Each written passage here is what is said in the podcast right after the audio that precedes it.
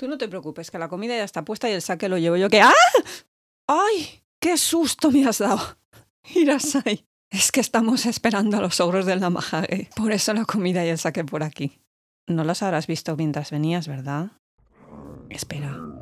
Creo que ya se oyen. Siéntate aquí, que ya te iremos explicando. Pero antes, que suene la música. ¡Arigato! ¡Hey! ¡Arigato! ¡Arigato gozaimasu! ¡Arigato! ¡Hey! ¡Arigato! ¡Arigato gozaimasu! ¡Hey! ¡Hey! ¡Hey! ¡Hey! ¡Hey! ¡Hey! ¡Hey! ¡Arigato! ¡Hey! ¡Arigato!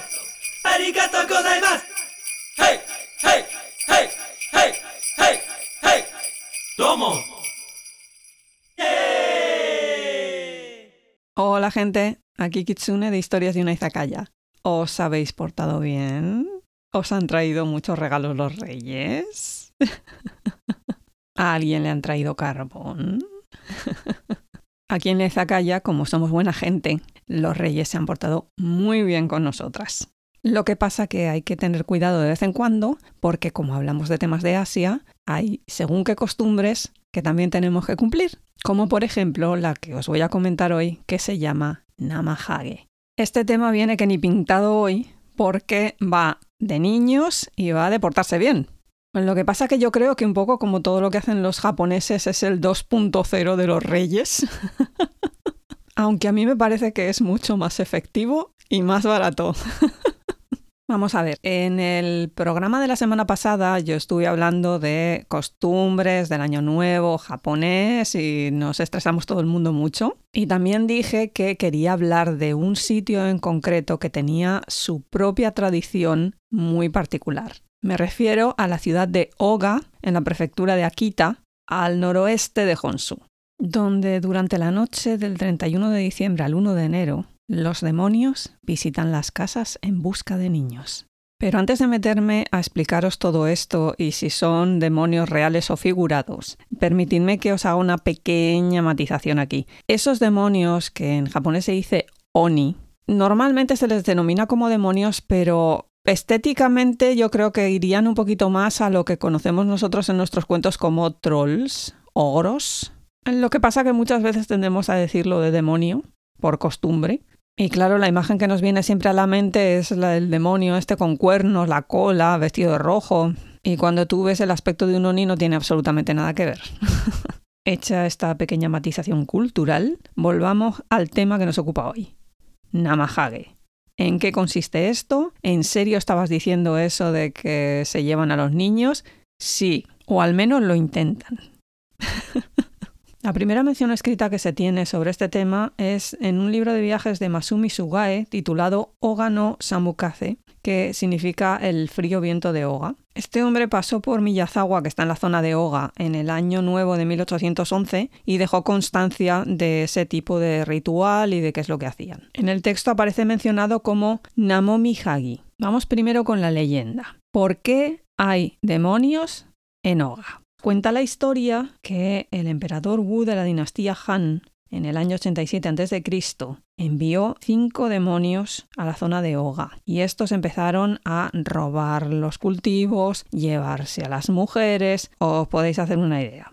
Así que los habitantes de la zona intentaron negociar con los demonios en plan, mirad, si en una noche vosotros nos construís una escalera de mil peldaños hasta el santuario que hay arriba de la montaña, nosotros os proporcionaremos mujeres y comida, toda la que queráis. Pero si no lo lográis, os tenéis que largar. Yo creo que medio mundo está lleno de leyendas de estas. Cuando no es un acueducto, es una escalera, es una catedral, es un yo qué sé. Pero siempre es demonios y durante la noche tienen que construir algo que es imposible de construir. Bien, pues estos demonios se pusieron a construir la escalera en medio de la noche. Y como son unos tipos muy fuertes, estaban haciendo la escalera a una velocidad que los propios del pueblo empezaron a preocuparse. Pero cuando iban a colocar el escalón número 1000, uno de los vecinos del pueblo imitó el canto del gallo y los demonios pensaron que ya llegaba el día. Así que abandonaron su trabajo porque consideraron que habían perdido y se marcharon. Es por eso que la escalinata que va hasta el santuario, arriba de la montaña, en Oga, tiene 999 escalones. En resumen, los demonios que hay por la zona de Oga vinieron de China y están medianamente controlados porque perdieron una apuesta. ¿Qué tiene esto que ver con niños? Tranquilidad, que vamos a ello.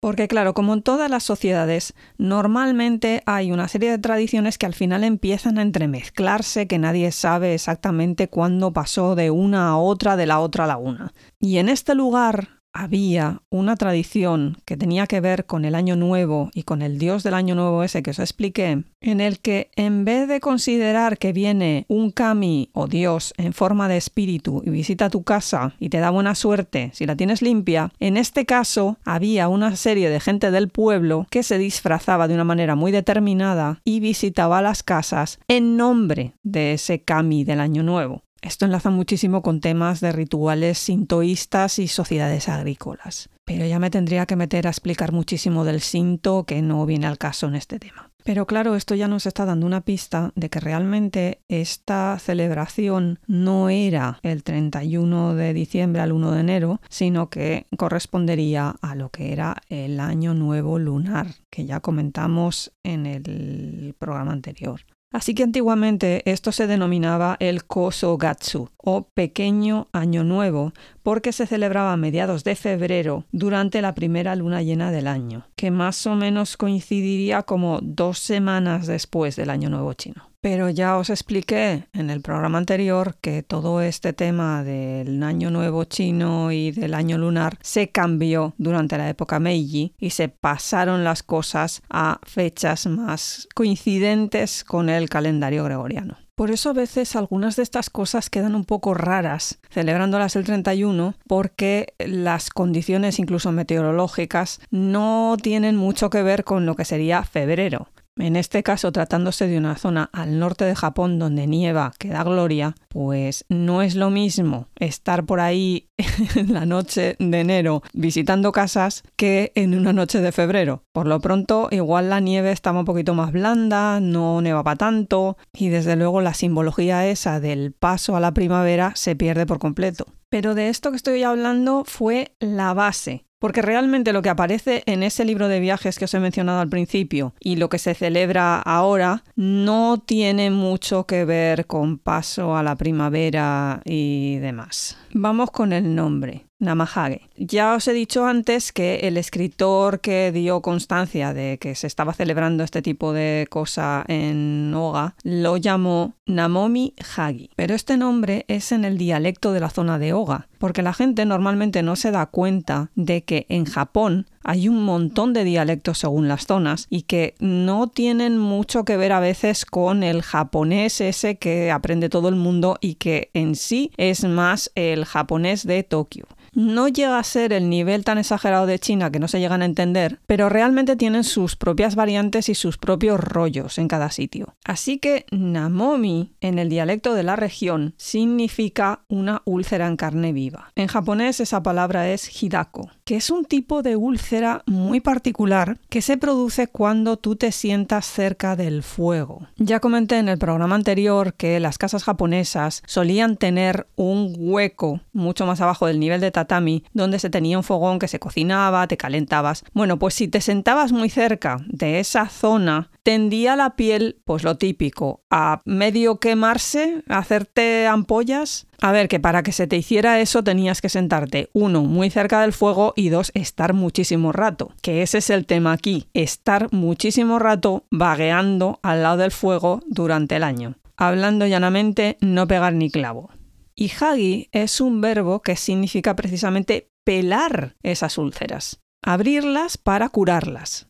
Esto es que suena súper gore y súper escatológico, pero es que es la idea. Porque esa noche en el pueblo aparecen grupos de entre tres y dos demonios armados con cuchillos, para pelar las úlceras de los vagos. Úlceras que no solamente tienen por qué haberte salido por estar al lado del fuego, también pueden haberte salido en cierta parte donde la espalda pierde su nombre, de lo vago que eres que no te has movido y has estado sentado todo el tiempo. Pero antes de que la gente empiece a escandalizarse y empiece a comprobar si una parte de su anatomía está en buenas condiciones antes de que se aparezcan por ahí los demonios, vamos a analizar qué aspecto tienen. Más que nada por aplicar la máxima esta tan asiática de conoce a tu enemigo. Bien, los Sony del Namahage van vestidos de una manera muy tradicional con una cosa que se dice mino, que sería el equivalente en antiguo a un chubasquero o un impermeable. Está hecho de paja de arroz y consta de dos secciones, una especie de capa que iría sobre los hombros y luego una especie de faldón que va en la cintura. Curiosamente, la paja de arroz tiene la cualidad de que repele el agua y además es que es muy fácil de tejer y de trenzar, además de que pesa poquísimo. Así que ha sido siempre el material básico para hacer este tipo de cosas y no mojarte. Creo que este tema lo habréis visto en mil millones de manga, anime, películas, series y de todo. En el dialecto de Oga se llama kede. De ese mismo material llevan una especie de espinilleras en las piernas que se dicen habaki y unas botas para caminar sobre barro o la nieve que se llaman waragutsu. En este caso yo creo que todas estas cosas son un poquito más tupidas de lo normal, más grandes, porque la idea es cubrir por completo la figura humana que va debajo. Para la cabeza llevan una máscara men delante de la cara con forma de demonio, también con cuernos. Normalmente es roja si es el demonio masculino, azul si es el demonio femenino aunque en realidad las más antiguas no tenían ningún tipo de color determinado, era más una cosa un poquito étnica, que yo creo que daba aún más miedo que lo que utilizan ahora. Y por encima de la cabeza llevan una peluca que hay veces que está hecha con pelo de cola de caballo, otras veces está hecho con algas secas. Para completar, pues lo que os he dicho antes, el deva bocho, que son unos cuchillos afiladísimos que su función principal normalmente es limpiar pescado y filetearlo así muy finito. Los habéis visto un montón de veces en documentales sobre cocina japonesa y los tienen mucho los chefs estos de sushi en sí se relaciona mucho con un instrumento que filetea muy bien y es muy preciso. Tranquilidad, no llevan cuchillos reales. Son o de papier maché o de cartón, pero la cuestión es que intentan dar el pego, pero no son reales. Tranquilidad. Además del cuchillo, un cubo de madera que se dice teoque. La funcionalidad de estas dos cosas os la explico. El cuchillo para cortar según qué cosas y el cubo para recoger el producto de ese corte. ¡Auch! Creo que es mejor no ser vago, ¿eh? Mientras uno de los dos lleva estos dos instrumentos, el otro lleva un gohei, que son un palo de madera con unas tiras en zigzag de papel. Eso tiene que ver con el cinto y con la bendición. Luego veréis por qué. Y un librito, que luego también explicaré qué tiene que ver el librito con esto. A veces van tocando un tambor o taiko o llevan a alguien tocando un tambor porque estos dos no van solos. Normalmente hay alguien que los acompaña porque la noche es larga y puede que al final necesiten algo de ayuda. Ya veréis por qué. La ceremonia normalmente se inicia con los demonios bajando de la montaña y repartiéndose por las casas de la población. Pero no van en silencio, normalmente van gritando y haciendo unos sonidos así, golpeando los muros de las casas hasta que llegan a tu puerta. Puerta que obviamente esa noche no has cerrado con llave, evidentemente. Y los demonios entran a lo que se dice el Genkan, que es esa zona en las casas japonesas que queda un poquito más abajo y es donde te descalzas y dejas los zapatos. Allí pegan siete pisotones bien fuertes y empiezan a preguntar, ¿hay niños llorones por aquí? ¿Hay algún niño que se haya portado mal por aquí? No tengo por qué explicaros dónde han terminado los niños de la casa en ese momento. El padre de la familia sale a recibirles y les invita a entrar, todo muy educadamente y el tipo vestido de manera tradicional o con sus mejores galas. Los demonios pasan y empiezan a buscar niños, pero el padre les detiene ofreciéndoles comida y saque. Los ogros o demonios pegan cinco pisotones y se sientan. Y ahí es donde empieza la negociación. Porque el demonio que llevaba el librito, en ese librito lleva los nombres de los niños de la casa y cuáles han sido las cosas que han hecho mal durante el año. Tremendo esto, ¿eh? Tremendo. Aquí no es eso de fulanito que te has portado mal. No, aquí te viene el demonio y te dice, mira, el tal día hiciste esto, tal día hiciste otro, y vamos, te lee la lista completa de la compra. El padre interviene, ofrece de nuevo saque y dice algo así como, ha debido de haber una equivocación, no fue tan grave, cosas así. Vamos a olvidarlo. ¿Qué tal si negociamos esto? En ese momento, y yo creo que los deben de sacar a rastras, salen los niños de la familia y entonces se acuerdan una serie de cosas que van a cumplir durante el año. Te vas a portar bien, vas a ayudar a tus padres, vas a estudiar mucho, que los críos prometen que van a cumplir delante de los demonios, que los demonios lo que les dicen es, y como no cumplas esto, vendré y te me llevaré para la montaña. El padre interviene, por favor, esto no va a ocurrir, yo me encargo, no pasa nada. Y en ese momento, con el gohei, que es lo que os comentaba yo, ese palo de madera con las tiras de papel, bendicen la casa y luego dan tres pisotones y salen. Aquí vemos esa función dual que tienen estos demonios, porque por un lado vienen a castigar a los niños que han sido vagos, que se han portado mal, pero por otro dan la bendición y la buena suerte para ese nuevo año. Además con un elemento cinto, enlazando precisamente con esa tradición anterior que os comentaba de representar el año nuevo. Lo más habitual es que como llevan las capas estas de paja y dan esos pisotones, la mayoría de las veces caigan algunas hebras al suelo. Eso no se tiene que recoger hasta el día siguiente porque se supone que da suerte. En este momento me supongo que habrá gente que estará pensando, bueno, pero entonces si siempre se negocia, los críos ya saben este tema y saben que están seguros. Replanteaos la idea porque no, ¿eh? Puede haber algún crío que el Oni lo engancha y se lo lleva para la calle, ¿eh? Obviamente el padre sale detrás y al final recupera al niño. Hay que rezar a todos los kami para que no te toque un padre así, ¿eh? Eso o la criaturita en cuestión es inaguantable, que también podría ser. Bien, siguiente casa, mismo proceso, misma ofrenda de saque, mismos niños aterrorizados, mismos niños jurando y perjurando que se portarán bien. Así con todas las del pueblo. Los Sony estos al final de la noche ya os digo yo que la prueba del alcoholímetro no la pasan. De ahí lo que os decía de que normalmente vayan acompañados por alguien que no bebe.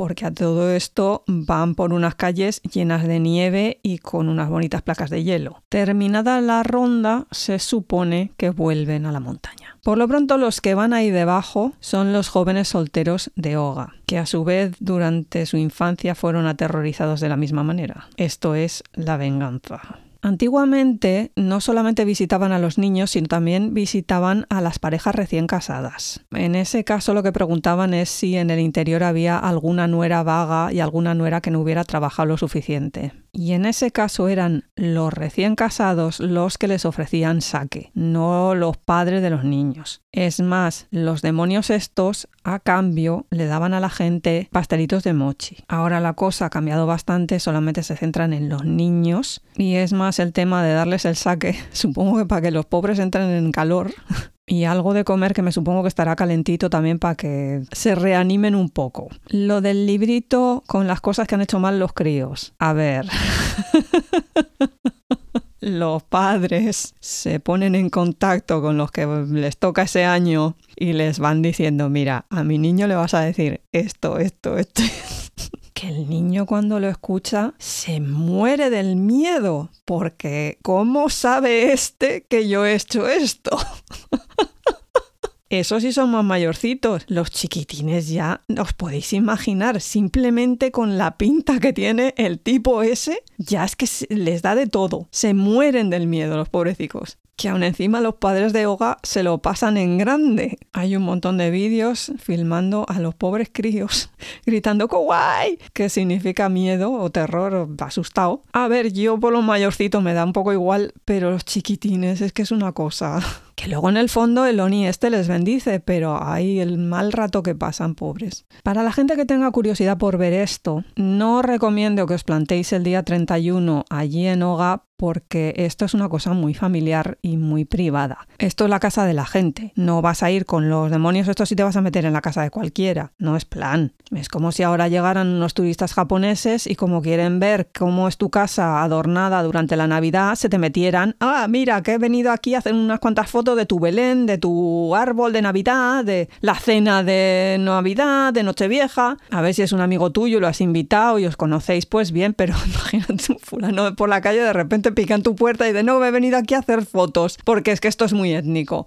A ver, hay que tener un respeto, ¿de acuerdo? Existe la opción que montaron en el año 1964 de ir a la zona de Oga y tienen una cosa que se dice Namahage Sedo Matsuri, el Festival Namahage de Sedo, que esto se celebra en febrero precisamente en más o menos las fechas en las que realmente tendría que celebrarse. Y aquí no van a las casas. Los demonios bajan por la montaña al santuario de Sizan en Oga y allí tienen unas hogueras, tocan los tambores taiko, asustan a todos los niños que se han atrevido a ir allí con sus padres o que han sido engañados vilmente por sus padres. Todo bastante espectacular con una serie de ritos sintoístas muy bonitos y allí puedes hacer todas las fotos que te den la gana, todos los vídeos que te den la gana, sin tener que entrar a casa de nadie. Si de todos modos tú lo que quieres ver es la negociación del padre con los demonios, los pisotones, todo ese proceso, existe allí un museo antropológico del Namahage. Y no sé si es una vez al día, dos veces al día, tienen allí una especie de pseudo casa con una parte reservada para el público y hacen el numerito de los demonios entrando, dando los pisotones, el otro negociando, aparte de ir por entre el público asustando a todos los pobres críos que están por allí.